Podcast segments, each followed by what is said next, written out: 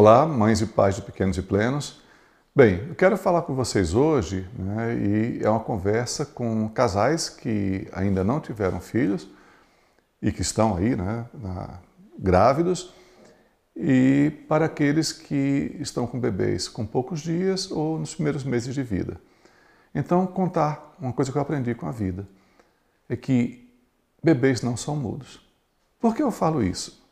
É, eu já vivi a experiência de ter recém-nascidos em casa, né, ter filhos, e vejo isso muito com os casais.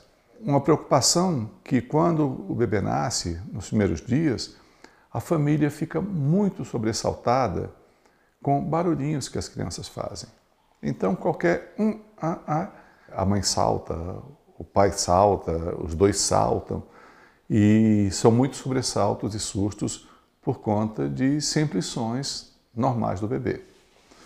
É, eu tenho uma história que eu falo que é o seguinte: se um casal, na hora que, que tiver o bebê, vem em casa, né, tá tudo, tudo bem, logo após o nascimento, se pegar uma câmerazinha e colocar no, no ambiente e deixar ali durante 24, 48 horas, e depois pegar essa câmera, desligar e guardar, e deixar passar seis meses, e então ir assistir esse vídeo das primeiras 48 horas, eles vão olhar assim e falar: não acredito que nós fizemos isso.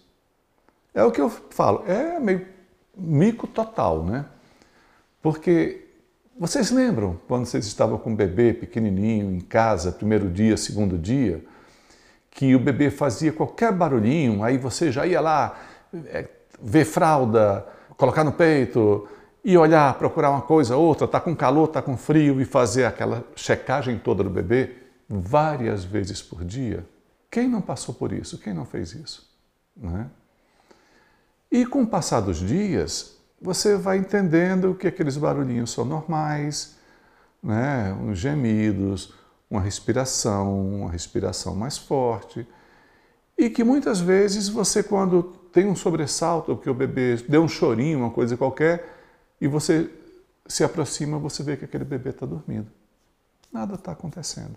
Mas, no início, nos primeiros dias, às vezes o bebê faz um chorinho, um gritinho, alguma coisa, e ele acorda porque você mexeu com ele, porque você achou que tinha alguma coisa acontecendo, e muitas vezes ele acorda pelo susto de você tocando nele. Né? Porque se você observasse e aguardasse um pouco, veria que ele continuou dormindo. Isso é uma coisa muito comum e segue, né? Então, é, por exemplo, bebês que fazem barulhinhos porque tem um pouquinho de secreção, um pouquinho de meleca no nariz. E aí já acha que tem alguma coisa no pulmão, já acha que tem que levar para fazer algum exame, que alguma coisa séria está acontecendo. E muitas vezes é um sorinho no nariz para remover aquele muco e aquilo tudo desaparece imediatamente.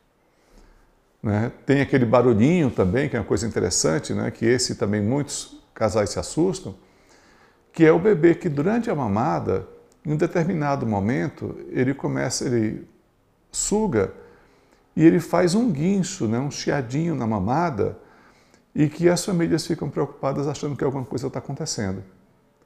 E é uma coisa muito interessante, que isso nada mais é do que um, um reflexo né?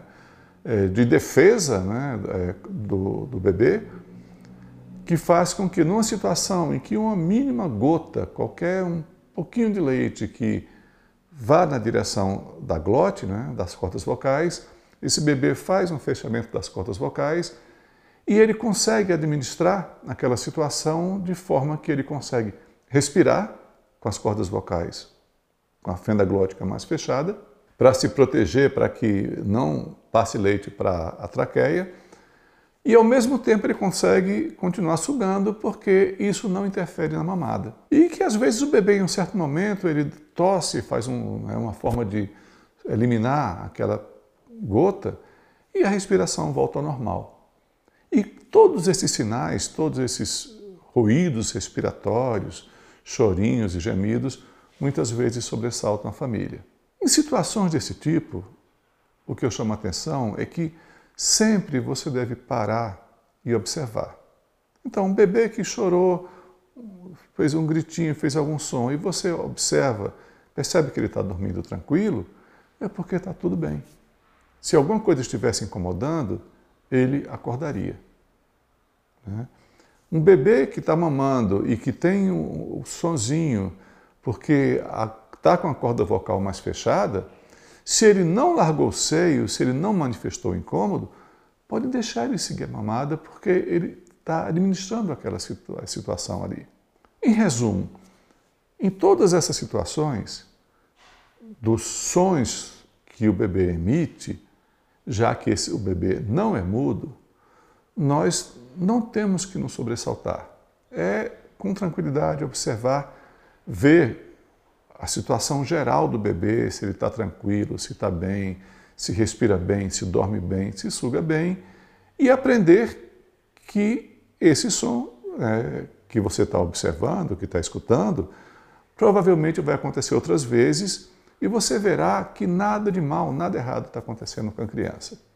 Ok? Então, é isso. Obrigado.